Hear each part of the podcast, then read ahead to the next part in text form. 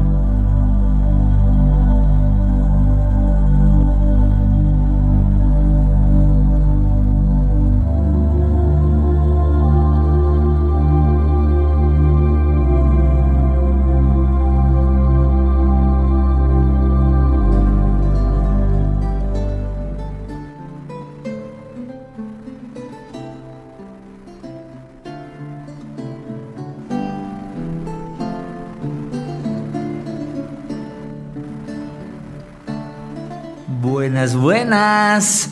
Hola, yo soy Miguel Nava, el piloto de esta nave. A lo largo de mi corta vida he recopilado una serie de historias que quiero contarte. Eh, cada martes te voy a contar una historia nueva y hoy o en esta ocasión estamos contando historias sobre personas que han cambiado al mundo. Así es que hoy te voy a contar una historia más de estos personajes tan importantes y tan relevantes, ya sea para la cultura, el pensamiento o algunos personajes también de una manera grotesca que han cambiado el mundo. Así es que vamos a hablar hoy de un personaje que a mí me intriga mucho y que se han generado mucha especulación alrededor de su persona, de su eh, manera de, expresarse, de su manera de ser. Eh, es el último de los genios, de los supergenios, y estoy hablando de Leonardo da Vinci. Claro que sí.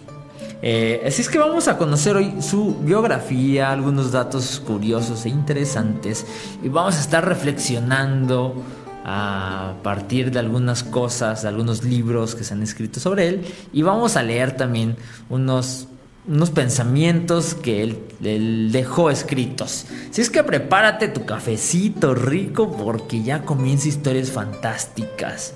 Eh, con la historia del día de hoy que tiene que ver con un personaje muy polémico, muy polémico porque lo poco que conocemos de él...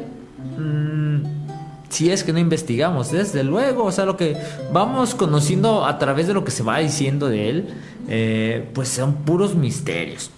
Mm, ¿Será un genio o será un vendehumos? Algo importante que debemos de saber es que el lo que se dice los personajes importantes o famosos en el mundo no necesariamente es verdad siempre. O sea, algunas veces sí, algunas veces no. Entonces, eh, es importante saber que no todo lo que hay en internet es verdadero o falso. Mm, y eh, muchas de las veces la visión que se tiene de los personajes, pues es eh, algo que se genera después de la vida de los personajes. Porque desde luego depende del año en el cual haya vivido ese personaje, pues es que hay más información o menos información. Pero bueno, vamos a comenzar con, con esta con esta historia del día de hoy espero te guste. Cualquier comentario que quieras hacer están ahí la línea de eh, Radio Paraíso, el WhatsApp o también está el en vivo en Facebook que, que, espero también lo estés compartiendo y espero lo estés ahí publicando para que más gente nos escuche. El teléfono en cabina es 354-110-9380. También sígueme ahí en mis redes sociales. Me encuentras como Viajero Fantástico en Spotify. Eh, YouTube también, por favor, hagan paro y síganme en YouTube. Me siguen como 5 personas, por favor. Síganme. Eh, quiero poner la meta este mes de llegar a 10 personas que me sigan. por favor, Lalo, sígueme también tú, ¿eh? No te burles.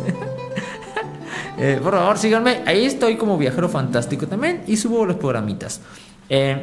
bueno, Eh, ya di el teléfono ahí, puedes dejar ahí tus comentarios, preguntas, dudas, sugerencias en el en vivo de Facebook, ¿vale?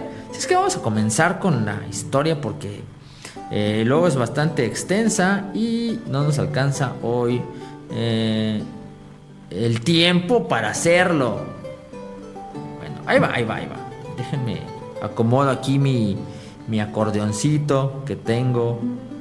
Este, bueno, Leonardo nació en 1452 en la eh, villa toscana de Vinci. Es por eso que él se conoce como Leonardo da Vinci. Hijo natural de una campesina, eh, Caterina, que se casó poco después con un artesano de la región. Y también es hijo de Serpiero, un rico notario florentino. Italia era entonces un mosaico de ciudades-estado como Florencia y pequeñas repúblicas como Venecia y feudos bajo el poder de los príncipes o el papa. El imperio romano de Oriente cayó en 1453 ante los turcos y apenas sobrevivía aún muy reducido el Sacro Imperio Romano Germánico. Era una época violenta en la que, sin embargo, el esplendor de las cortes no tenía límites. A pesar de que su padre se casaría cuatro veces, solo tuvo, eh, solo tuvo hijos, once en total, con los que Leonardo entablaría pleitos por la herencia paterna. Eh, este dato es importante porque mm, quizá esto le hizo ser lo que es a Leonardo. Porque de haber tenido mm, resuelta la vida por parte de su papá, quizá no le hubiera preocupado hacer tantas cosas y estar tan movido con su mente y preocuparse por cómo iba a sobrevivir y cómo iba a generar pues una mejor vida. Pero el hecho de que no tuviera, por un lado, eh, porque antes ahí se, en ese tiempo se pasaban las profesiones, o sea, si tener tal profesión, tú tenías que hacer esa profesión, y así, ¿no? Entonces, eh, un notario tenía un estatus bien, bueno, entonces Leonardo no pudo acceder a él, entonces tuvo que buscarle otras formas, y eso lo hizo ser quizá lo que es. Eh, bueno, eh, Leonardo se creó como hijo único porque no era hermano justamente de sus otros 11. Era un hijo ilegítimo, Leonardo. Eh, su enorme curiosidad se manifestó tempranamente. Ya en la infancia dibujaba animales mitológicos de su propia invención, inspirados en una profunda observación del entorno natural en el que creció. Giorgio Vasari, su, su primer biógrafo, relata cómo el genio de Leonardo, siendo aún un niño, creó un escudo de medusa con dragones que aterrorizó a su padre cuando se topó con él por sorpresa. Eh, consciente del talento de su hijo, su padre le permitió ingresar como aprendiz en el taller de Andrea Verocchio, a lo largo de los seis años que el gremio de pintores prescribía como instrucciones antes de ser reconocido como artista libre, Leonardo aprendió pintura, escultura y técnicas y mecánicas de la creación artística. El primer trabajo suyo del que se tiene certeza o que fuera notificado como que es de él fue la construcción de la esfera de cobre proyectada por eh, para coronar la iglesia de Santa María di Fiori. No es que él haya, no es que él haya, hecho esa esfera. Les narro cómo es la esfera. Era una esfera de, una esfera de bronce bastante pesada, con la, la cual iban a poner en el pico de una iglesia. Y su maestro, eh, un maestro estaba ahí como haciendo los cálculos, que era Verocchio los cálculos para poder poner esa esfera. O sea, él generó como una máquina hecha de madera para que pudieran subir esa esfera hasta el final de la iglesia. Que ahorita quizás suena muy sencillo, pero en esa época pues no era tan sencillo. Leonardo quedó impresionado al ver que esto se podía este, hacer, que esto era como posible como tener una inventiva. Él dijo, wow, yo quiero ser así. Eso le influyó mucho. Eh, también, eh, además se encontraba eh, Leonardo ya estudiando con este Andrea Verocchio, que era un pintor muy reconocido en esa época, y que Leonardo o el papá de Leonardo tenía que estar pagando para que le dieran clases a, su hijo. Bueno, eh, también ahí aprendió un poco de anatomía, estudió un poco de anatomía, estudió también conocimientos de latín y de griego, y ahí se iba completando un poco. el joven Agraciado y vigoroso, Leonardo había heredado la fuerza física de la estirpe de su padre. Es muy probable que fuera el modelo para la cabeza de San Miguel en el cuadro de Verocchio. Tobías y el ángel de finos y bellos rasgos. Por lo demás, su gran imaginación creativa y la temprana pericia de su pincel no tardaron en superar a la de su maestro.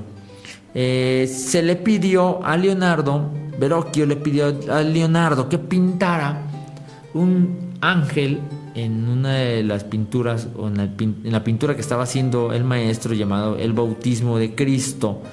Pide, le pide a Leonardo que pinte a, unos, a un ángel nada más, la carita de un ángel. Y eh, pues el maestro queda sorprendido porque pues se da cuenta que Leonardo, el joven Leonardo, lo había superado por mucho y que eh, pues la cabeza del ángel resaltaba mucho más que todo el demás cuadro.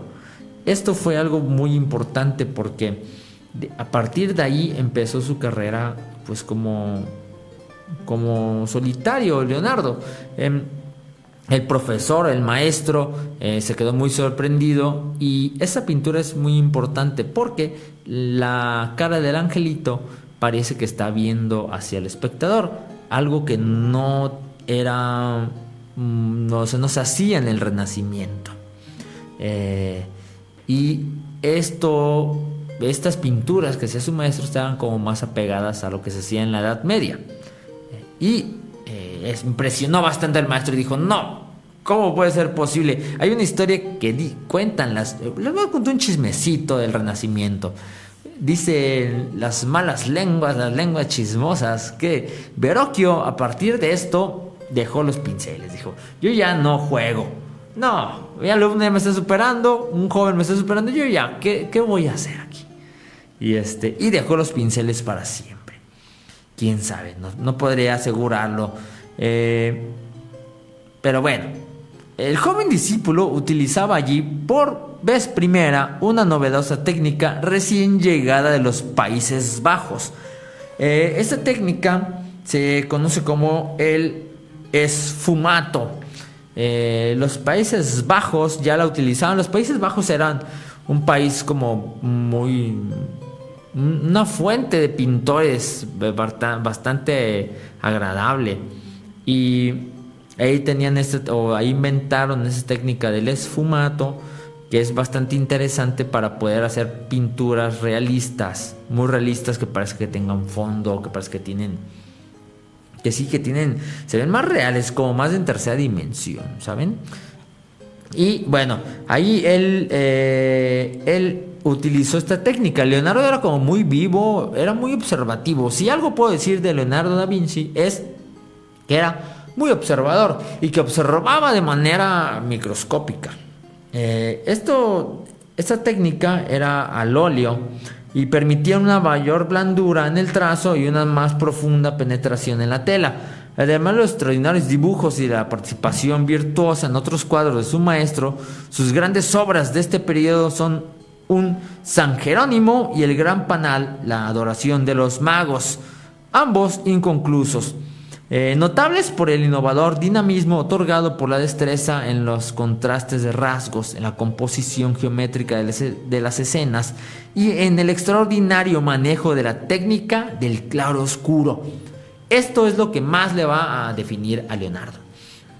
Leonardo es más un artista que otra cosa, es más un pintor que otra cosa, pero pues tenía que ingeniárselas para poder vivir de algo, porque era difícil vivir solamente del arte, aunque era alguien excepcional, era difícil, es que se las tuvo que ingeniar. Bueno, eh, Florencia era entonces una de las ciudades más ricas de Europa. Las numerosas tejidurías y los talleres de manufacturas de sedas y brocados de Oriente y de lanas de Occidente le convertían en el gran centro comercial de la península itálica. Allí los Medici habían establecido una corte cuyo esplendor debía no poco a los artistas con que contaba. Pero cuando el joven Leonardo comprobó que no conseguía de Lorenzo el Magnífico más que alabanzas a sus virtudes de buen cortesano, a sus 30 años decidió buscar un horizonte más próspero. Y este es un periodo que se desarrolla en Milán. Eh, Milán es entre el 1482 y el 1499. En 1482 eh, se presentó ante el poderoso Ludovico Sforza, el hombre fuerte de Milán en cuya corte se quedaría 17 años como eh, Pictor e Ingenierius Ducalis, aunque su ocupación principal era la de ingeniero militar.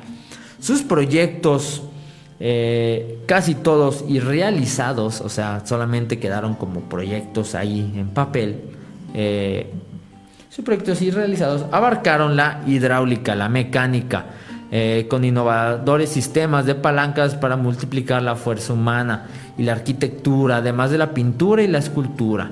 Fue su periodo de pleno desarrollo, siguiendo las bases matemáticas fijadas por León Battista Alberti y Piero de la Francesca.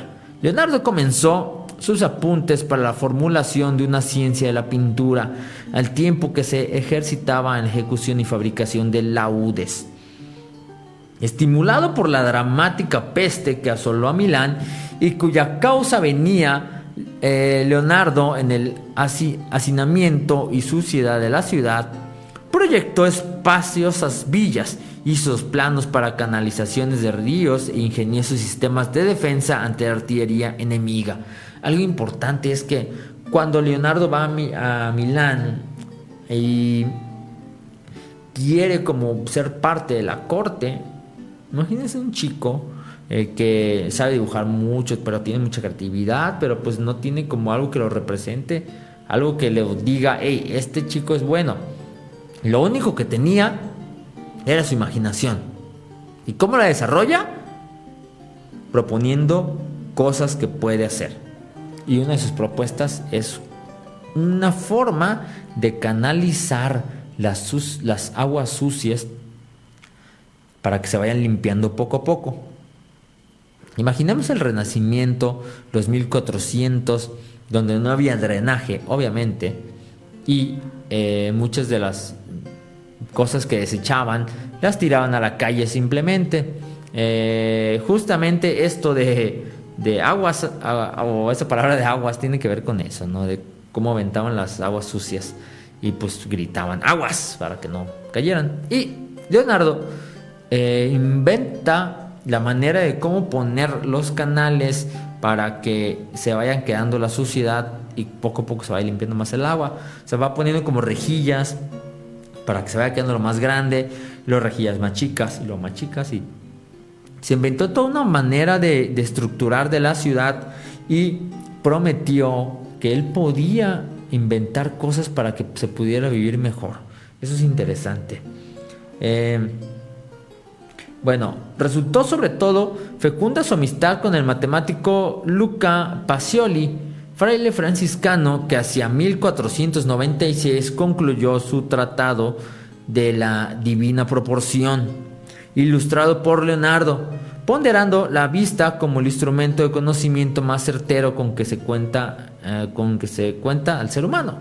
Eh, Leonardo sostuvo que a través de una atenta observación debían reconocerse los objetos en su forma y estructura para describirlos en la pintura de la manera más exacta.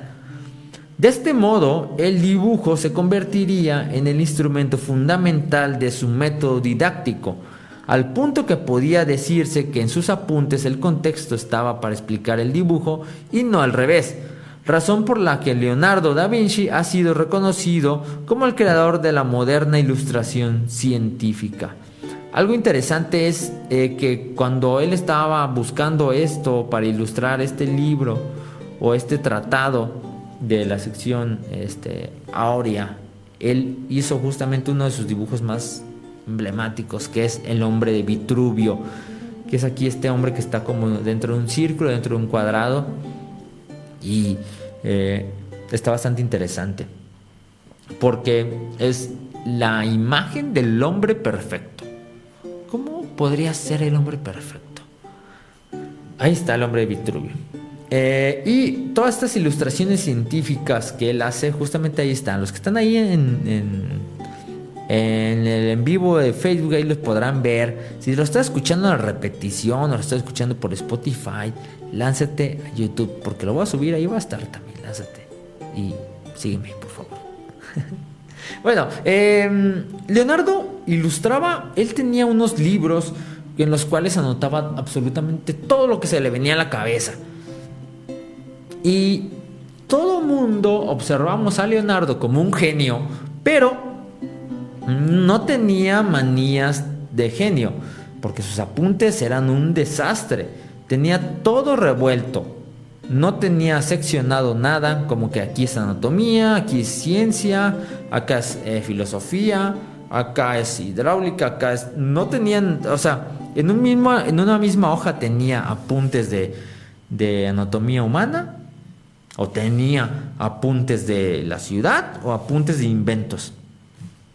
Estaba revuelto completamente. Pero bastante interesante.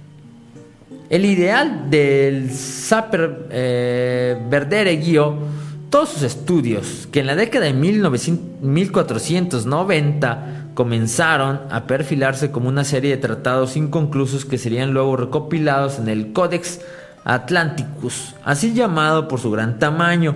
Incluye trabajos sobre pintura, arquitectura, mecánica, anatomía, geografía, botánica, hidráulica y aerodinámica. Escuchen nada más todo lo que pensaba Leonardo. Por eso se dice que es el último genio, porque sabía de todo sabía de cocina, sabía de, estructura de una ciudad, sabía de, hasta, inclusive salió hace no mucho un libro donde recopilan ciertos aforismos hechos por Leonardo da Vinci y ahí está incluso tratados que parecen psicológicos. Ustedes verán. Eh, y geografía aerodinámica también tenía que ver con eh, incluía trabajos pues que tenían que ver con la, el arte y las ciencias en una cosmo, cosmogolía eh, individual o cosmovisión individual que da además una vía de salida para un debate estético que se encontraba anclado en un más bien estéril neoplatonismo. O sea que tiene que ver con la idea de Platón. Platón era un filósofo griego eh, que era discípulo de Sócrates. Pero lo más interesante, un dato curioso, un chismecito, chismecito renacentista por aquí, es que em, hay una pintura muy famosa que se llama La Escuela de Atenas de Rafael y esta pintura se dice que el personaje de Platón, el que sale como Platón, está, eh, fue hecho con Leonardo como modelo.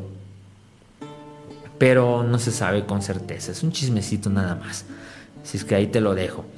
Eh, aunque no parece que Leonardo se preocupara demasiado por formar su propia escuela, en su taller milanese creó poco a poco un grupo de fieles aprendices y alumnos. Giovanni Voltrafio, Giovanni Voltrafio Ambrio de Predis y Andrea Solari y su inseparable Salai. Entre otros, los estudiosos no se han puesto de acuerdo aún, eh, aunque cerca de la exacta atribución de algunas obras de este periodo, tales como la Madonna Lita o el retrato de Lucrecia Crivelli. Hay como ciertos rasgos de que hay como que alguien más ayudó a pintarlos. En ese entonces era como muy común que los maestros se apoyaran de sus discípulos para acabar obras. Para. Sí, para acabar las obras. Bueno, después de un tiempo que estuvo en Milán, este Leonardo eh, tuvo, un, tuvo periodo en el cual pertenece un retrato de Ginebra Benchi con su innovadora relación de proximidad y distancia y la belleza expresiva de la, eh, de la vela Feronini. Pero hacia 1498 Leonardo finalizaba una pintura mural, en principio un encargo modesto para el refectorio del convento dominico de Santa María de la Greci, que convertiría en su definitiva consagración pictórica, la Última Cena. Es una de las pinturas más importantes de Leonardo. Eh, necesitamos hoy un esfuerzo para comprender su esplendor original, ya que se deterioró rápidamente y fue mal restaurada muchas veces. La genial captación plástica del dramático momento en que Jesucristo dice a los apóstoles, uno de vosotros me traicionará.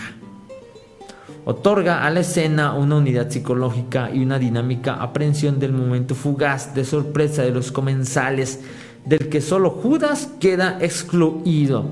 El mural se convirtió no solo en un celebrado ícono cristiano, sino también en un objeto de peregrinación para artistas de todo el continente. Esta obra de Leonardo es bien importante porque mm, ahí es cuando se empieza a consagrar como artista. Empieza a dar eh, dotes de una genialidad especial. Porque déjenme contarles que el arte no solamente es la técnica. Los grandes eh, artistas, inclusive los artistas actuales, contemporáneos, que no entendemos porque se nos hacen absurdos, lo importante no es la técnica. Lo importante de las artes visuales no es que sepas dibujar o que sepas pintar, sino que te sepas expresar y que sepas comunicar cosas de manera estética o mediante la estética que te hagan mm, sentir, que te hagan moverte, que te hagan eh, pensar, que te hagan observar el mundo de manera diferente. No solamente que tú seas un as con tu mano y con tu lápiz y con tus pinturas. Eh, y entonces Leonardo en esta escena, que es famosísima, te aseguro todo el mundo la ha visto, la última cena, porque es la, la única representación que se tiene de la última cena, ¿saben? Eh, casi todos los que hemos visto esta representación es la representación de Leonardo. Se ve la intención de los personajes o se ve cómo los personajes están sorprendidos por lo que les acaba de decir eh, Jesús. Se sorprenden bastante. Y a partir de muchas teorías conspirativas de la actualidad, empiezan a generar pues, especulaciones sobre estas obras. Como que uno de los, de los apóstoles no era un apóstol, sino María Magdalena, y como que eh, varios estaban ahí como eh, hablando de eso, de por qué a María Magdalena la invitaban, cosas, cosas esos chismecitos renacentistas también que se crearon apenas el siglo pasado, gracias a una novela de Dan Brown, este, este muchacho, pues obviamente con su imaginación, pues generó toda una serie de especulaciones que nada tenían que ver con Leonardo, pero que muchos se quedaron con esa idea. Déjenme tomar un poquito de café para, para seguirle.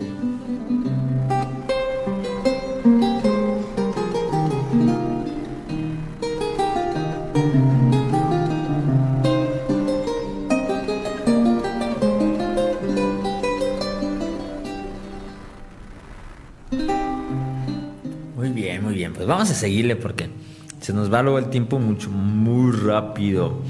Después de este tiempo tan largo que tuvo en Milán, regresa a Florencia.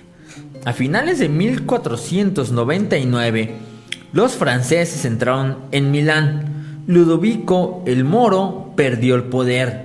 Leonardo abandonó la ciudad acompañado de Pacioli y tras una breve estancia en Mantua, en casa de su admirador, admiradora, la marquesa Isabela de Este llegó a Venecia.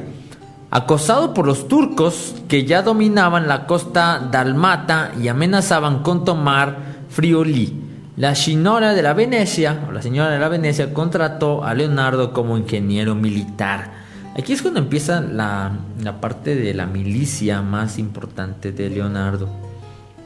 En pocas semanas proyectó una cantidad de artefactos cuya realización concreta no se haría sino en muchos casos hasta el siglo XIX o siglo XX. Desde una suerte de submarino individual con un tubo de cuero para tomar aire destinado a unos soldados que, armados con taladro, atacarían a las embarcaciones por debajo, hasta grandes piezas de artillería con proyectiles de acción retardada y barcos con doble pared para resistir las embestidas. Los costes desorbitados, le falta, la falta de tiempo y quizá las pretensiones, de Leonardo en el reparto del botín Em, excesivas para los venecianos hicieron que las geniales ideas no pasaran de bocetos. En abril de 1500, tras casi 20 años de ausencia, Leonardo da Vinci regresó a Florencia.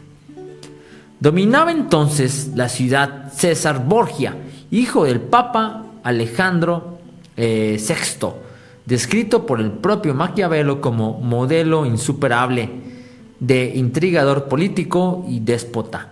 Este hombre ambicioso y temido se estaba preparando para lanzarse a la conquista de nuevos territorios.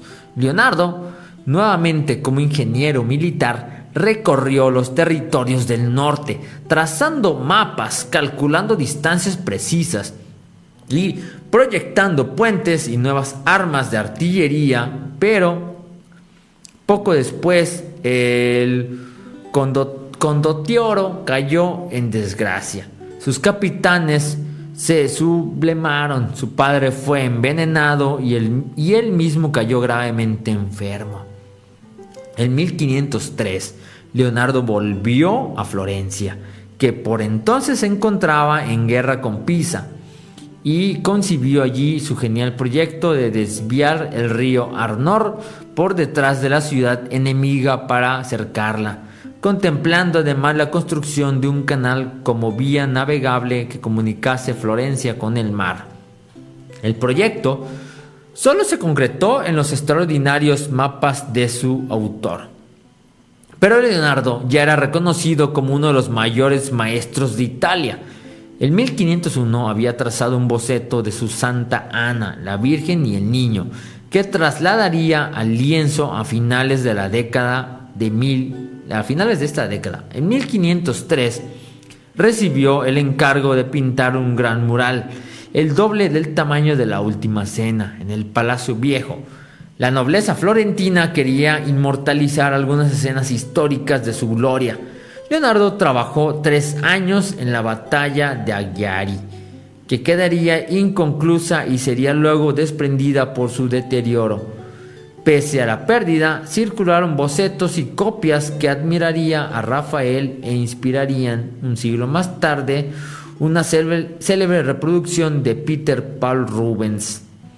También, solo en copias sobrevivió otra gran obra de este periodo, Leda y el Cisne sin embargo, eh, la cubre de esta etapa florentina y una de las pocas obras acabadas por Leonardo fue el retrato de Mona, abreviatura de Madonna, de Lisa Gerardini.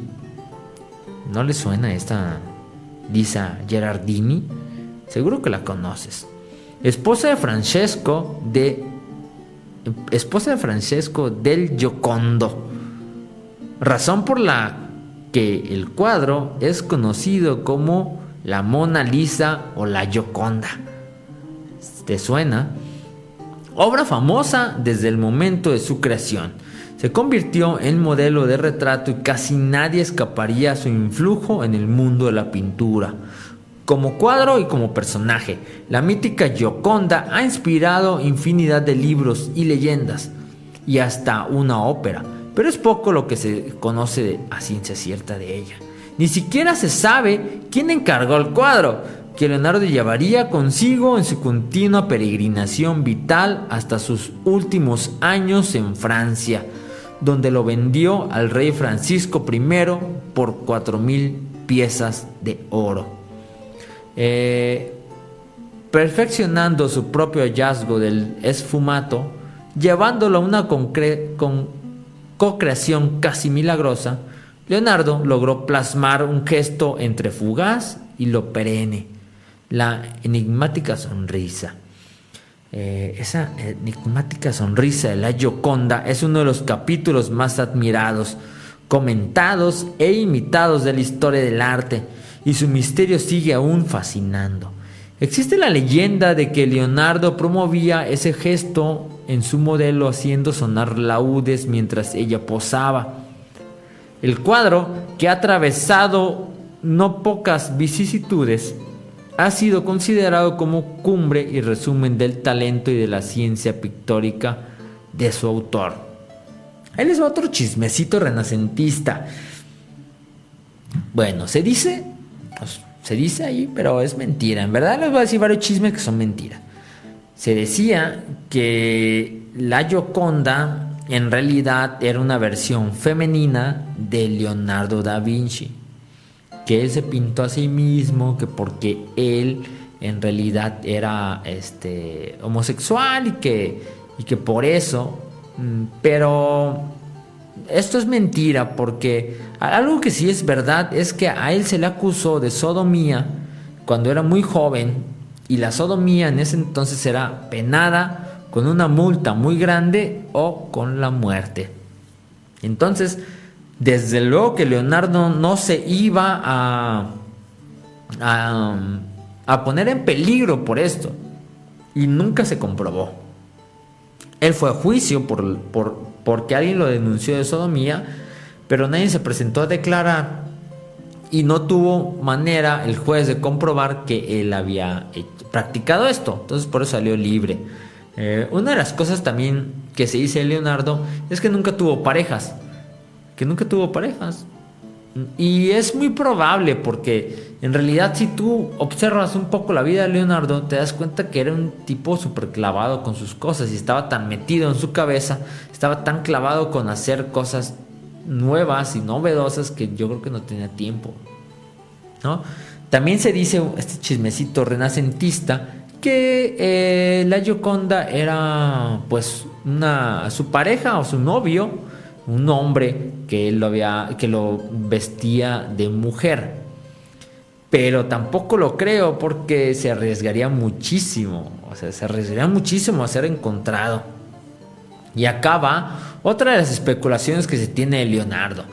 Se cree a Leonardo como alguien místico, como alguien que, que oculta cosas en sus códices, en sus libros, pero no es así no es tan así. Eh, él también tiene una manera de escribir un poco peculiar. Todos sus escritos están hechos de derecha a izquierda y con la letra al revés. Entonces se especula todo por Dan Brown. Ese Dan Brown nada vino a hacer caos. Pero están chidas sus, novelas eh, de Dan Brown, pero hay que verlas como ficción. Eh, dice justamente que esta manera de escribir de, de Leonardo era como que para que escribir cosas ocultas. Pero Leonardo siendo tan genio, mm, se le hubiera ocurrido otra manera de escribir que nadie pudiera leer. O sea, que sea tan sencilla esa manera de poner un espejo y poder leerlo es como muy fácil. No lo veo probable. Lo que sí veo probable es como él era zurdo. Para él naturalmente se le hacía mejor escribir de esa manera. Y como él no fue a, la escuela, no había el concepto de escuela como lo hay ahorita. ¿Saben? Porque en la escuela te enseñan a agarrar inclusive hasta el lápiz de una manera. ¿eh? No lo agarres de la manera que te dice el maestro, estás mal. Reglazo en la mano. No, no se crean, no se crean. Los maestros no pegan. Ahorita pues. Y este... él escribía de manera natural con la zurda como hacia donde el lápiz se movía, pues, o sea, era como más sencillo para él. Y no había nadie que lo corrigiera, entonces así se enseñó y así escribía. Pero es fácil especular que tenía ahí cosas raras. También hay, hay unos videos ahí en YouTube bastante interesantes, como que eh, hay extraterrestres metidos en las pinturas de Leonardo da Vinci. Y, y ponen la pintura, por ejemplo, de la Gioconda la dividen a la mitad y la ponen como en un espejo para poder formar una y se forman unas caras bastante extrañas y entonces dicen que son personajes. Pero en realidad pues los invito a que se descarguen una aplicación para hacer el efecto de espejo en una imagen y pues cualquier cosa se ve así, o sea, se ve bastante loco. Entonces, eh, Down Brown hizo muchos estragos en esto de, las obras de, de, Leonardo da Vinci. Este es el chismecito, pero no crean ese chismecito, es muy... No, no, no es muy probable. Eh, a pesar de que sea muy sea probable que Leonardo hubiera sido eh, hubiera tenido este gustos por personas de su mismo sexo no es importante saben no es nada importante. No influyó en nada de sus obras o de sus creaciones. Bueno eh, el interés de Leonardo por los estudios científicos era cada vez más intenso asistía a disecciones de cadáveres sobre los que confeccionaba dibujos para describir la estructura y funcionamiento del cuerpo humano. Al mismo tiempo hacía sistemáticas observaciones del vuelo de los pájaros, sobre los que planeaba escribir un tratado, con la convicción de que también el hombre podría volar si llegaba a conocer las leyes de la resistencia del aire. Algunos apuntes de este periodo se han visto como claros precursores del moderno helicóptero. Pero también acá hay una, cosa que no es correcta. Mm, esto de que él tenía como cierto poder para ser invitado en Milán a diseccionar cadáveres, que, en, que solamente en esta zona era permitido, porque en otras zonas era completamente prohibido. ¿eh? no era posible que fueras, que diseccionaras un cuerpo. Y en Milán era posible, entonces él tenía la oportunidad de ir. Y como empezaron a ver que él, cuando iban cortando, él dibujaba. Dibujaba y dibujaba y dibujaba y dibujaba. Entonces se dieron cuenta que él era como muy hábil para esto y que podía ser de mucha utilidad. A Leonardo lo llamaban mucho los doctores porque como Leonardo tenía toda una serie de dibujos anatómicos, desde el hueso hasta la piel, que muchas veces los doctores cuando llegaba una fractura, llegaba algo que necesitaban ver cómo estaba el cuerpo antes de estar roto, por ejemplo, ¿no? Acá está roto, aquí está esto, a ver cómo era antes, cómo es, cómo es el dibujo. Entonces traigan a Leonardo que nos enseñe sus ilustraciones. Eso es bastante interesante porque fue el primero que empezó a ilustrar de una manera eh, o bajo el conocimiento científico, que al final Leonardo lo que quería era un conocimiento artístico, porque él decía, o él, él decía, que para poder dibujar un cuerpo humano se tenía que dibujar desde el esqueleto. Desde el esqueleto. Entonces, eh, esta manera de dibujar va a sentar las bases de mucho del dibujo actual muchos de los bocetos que se hacen en dibujo son como una especie de esqueleto que le va a dar forma a la figura real. Entonces ahí está interesante esto. Eh, y este, esta idea también de que él formó o que él hizo, fundó las bases del helicóptero, no es tan verdad.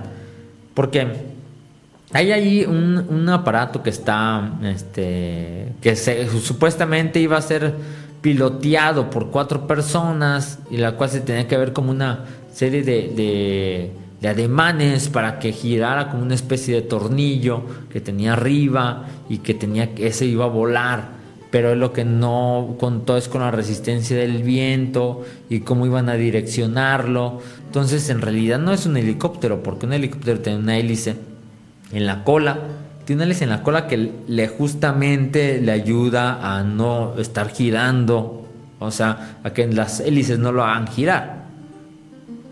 Leonardo no sabía eso, ¿no? Entonces, él simplemente tenía ideas y las plasmaba en su libreta y ya, ¿no? El interés de Leonardo por los estudios científicos era cada vez pues mucho, muy intenso absorto por estas eh, cavilaciones e inquietudes. Leonardo no dudó en abandonar Florencia cuando en 1506 Charles d'Ambos, gobernador francés de Milán, le ofreció el cargo de arquitecto y pintor de la corte. Honrado y admirado por su nuevo patrón, Leonardo da Vinci proyectó para él un castillo y ejecutó bocetos para el oratorio de, Santa María de la Fontana, fundado por el eh, mecenas. Su estadía en Milán solo se interrumpió en el invierno de, de 1507, cuando colaboró en Florencia con el escultor Giovanni Francesco Rusti en la ejecución de los bronces del baptisterio de la ciudad. Quizá excesivamente aventajado para los 50 años que contaba entonces, su rostro fue tomado por Rafael como el modelo del sublime Platón. En la escuela de Atenas, es lo que les decía ahí, que era, la figura de Platón. Eh, Leonardo, en cambio, pintaba poco, dedicándose a recopilar sus escritos y a profundizar en sus estudios, con la idea de tener finalizado para 1510 su tratado de anatomía. Trabajaba junto a Marcantonio de la Torre, el más célebre anatomista de su tiempo, en la descripción de órganos y el estudio de la fisiología humana. El ideal eh, leonardesco de la percepción cosmológica se manifestaba en múltiples ramas. Escribía sobre matemáticas, óptica, mecánica, geología, botánica. Su búsqueda tendía hacia el encuentro de leyes, funciones y armonías compatibles para todas estas disciplinas, para la naturaleza como unidad. Paralelamente a sus antiguos discípulos se le sumaron algunos nuevos, entre ellos el joven eh, noble Francesco Melzi, fiel amigo del maestro hasta su muerte, junto a Ambrogio de Predis. Leonardo culminó hacia 1507 la segunda versión de la Virgen de las Rocas. Poco antes se había dejado sin cumplir un encargo del rey de Francia para pintar dos Madonas. El nuevo hombre fuerte de Milán era entonces Gian Giacomoto Tribulzio, quien pretendía retomar para sí el monumental proyecto del Gran Caballo, convirtiéndolo en una estatua funeraria para su propia tumba en la capilla de San Nazaro. Eh, pero tampoco esta vez el monumento ecuestre pasó de los bocetos, lo que supuso para Leonardo su segunda frustración como escultor. En 1513, la, una nueva situación de inestabilidad política lo empujó a abandonar Milán. Junto a Melzi y Salai, marchó a Roma, donde se albergó en el Belvedere de Yaluno de Medicis, hermano del nuevo Papa León X. Y eh, algo interesante de Leonardo es eh, cómo él se iba moviendo con a diferentes partes por conveniencia, porque en donde había dinero, donde había poder y le podían dar algo, él iba y proponía y proponía. ¿Por qué les pregunté yo al principio si era un genio o un vendehumos? Porque gran parte de las cosas, ¿no? La mayoría de las cosas que pensó Leonardo, pues no se realizaron. Solamente quedaron en bocetos. Muchas de sus grandes, muchas de sus obras se quedaron inconclusas. Pictóricas, escultóricas. Entonces, es bastante raro es bastante raro. Nunca cerraba nada, nunca acababa nada, siempre quedaba todo a medias. Y no quiero juzgar la figura de Leonardo, desde luego, porque es un gran pintor, es un gran artista, es un genio. Pero también queda de ver un poco. Y, y está bien decirlo, está bien observarlo, porque no siempre vamos a estar alabando a todas las personas que mueren, ¿saben? Eh, dice un dicho, ¿no? De que cásate y dicen puras cosas malas de ti, muérete y eres una bendición. Eh, también hay que hablar con certeza y informarnos. Eh, bueno, Leonardo siguió su camino conforme él iba, él iba avanzando porque eh, se iba moviendo. Sus últimos años los vivió entre Roma y Francia. en el Vaticano vivió una etapa de tranquilidad con su sueldo digno y sin grandes obligaciones. Dibujó mapas, estudios antiguos, monumentos romanos, proyecto de una gran residencia para los Medici en Florencia. Y además reanudó su estrecha amistad con el gran arquitecto Donato Bremante, hasta el fallecimiento de este en 1514. Pero en 1516, eh, muerto su protector eh, de Medicis, Leonardo dejó Italia definitivamente para pasar los tres últimos años de su vida en el Palacio de Clux como primer pintor, arquitecto y, mecánico del rey.